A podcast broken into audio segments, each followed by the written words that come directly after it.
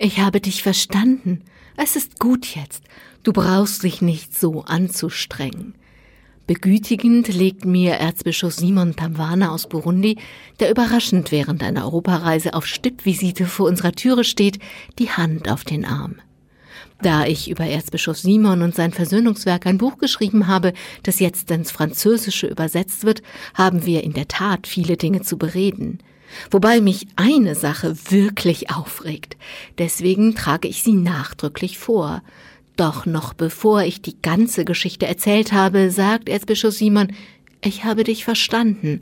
Es ist gut jetzt, du brauchst dich nicht so anzustrengen. Seine Hand auf meinem Arm unterbricht meinen Redefluss. Und plötzlich merke ich verwundert, wie anstrengend es in der Tat ist, meine Beschwerde so nachdrücklich vorzutragen. Meine Worte die Gesagten und die Ungesagten bleiben in der Luft schweben. Die Ungesagten schenken mir ihre unverbrauchte Energie zurück, mit der ich mich dem Rest der Arbeit zuwende und die wir ganz vergnüglich erledigen. Wenig später ist der Erzbischof schon zum nächsten Termin unterwegs.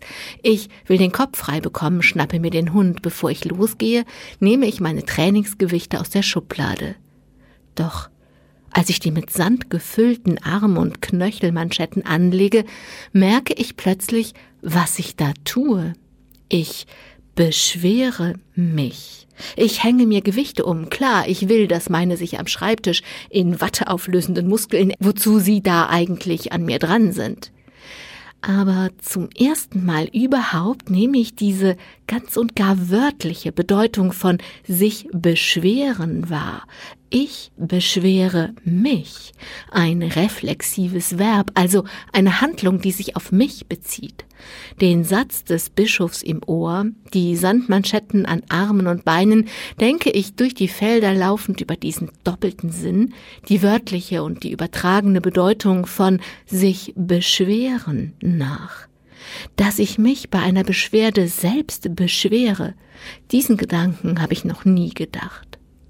Vielleicht ist es mit Beschwerden ja wie mit Trainingsgewichten. Notwendige Beschwerden für das, was wirklich wichtig ist, trainieren die Seele wie die Trainingsgewichte die Muskeln.